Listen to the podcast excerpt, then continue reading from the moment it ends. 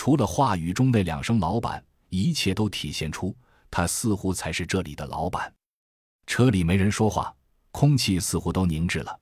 张宇继续开口道：“老板，你现在有两个选择，要么跟着他们往前冲去送死，要么听我们的回去，别管那两个 C 国人，我们回去那是正确的选择，你明白的。”岩石，岩石当然明白他的意思。自从两人从非洲的雇佣兵尸体堆中一起爬回人间，侥幸逃生以后，两人就一直在一起，靠着给人干私活为生，过着阴影中的生活。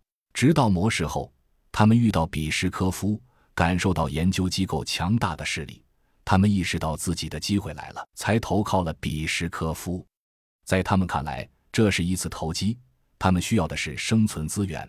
而根本不在乎老板是谁，老板要他们干什么。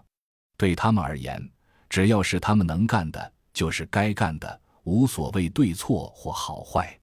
也许有一天，他们可以另立门户，但绝不是现在这个朝不保夕的节骨眼上。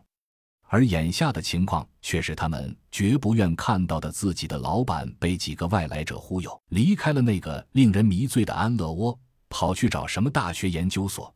这根本就是舍本逐末，人类的命运，谁在乎呢？他们在乎的只是自己的死活，更何况自己还要跟着这些疯子去送死，那不可能。于是，岩石举起手中的 AK 七四，瞄准了冷眼旁观的安德里亚，当然也晃动着枪口，虚瞄着包括他们老板在内的每一个人。你们要干什么？比什科夫作为老板。尊严甚至生命都受到了威胁，这是他绝不允许的。他隐隐感觉到事情似乎有些脱离控制，而此时张宇已经缓缓发动了车子，开始倒车，掉头准备往回开。我们要干什么？岩石似乎听到了最可笑的事情，似乎在问话。他们问我们要干什么？我们当然是要干你们啦！哈哈哈哈！他嚣张的笑着。我说，老板。你真当自己是老板，在这里我们说了算。岩石嚣张的拿枪口对着安德里亚。那么小妞，别端着什么国民女神的架子了，把你的枪放下，踢过来。相信我，我的子弹一定比你掏枪快。你不想死，对吧？安德里亚很镇定，静静地盯了岩石一眼，竟然微微笑了一下，没说什么，放下了手中的步枪。还有你的手枪，腰后面那把。安德里亚耸耸肩，反手去把手枪。慢一点，动作慢一点。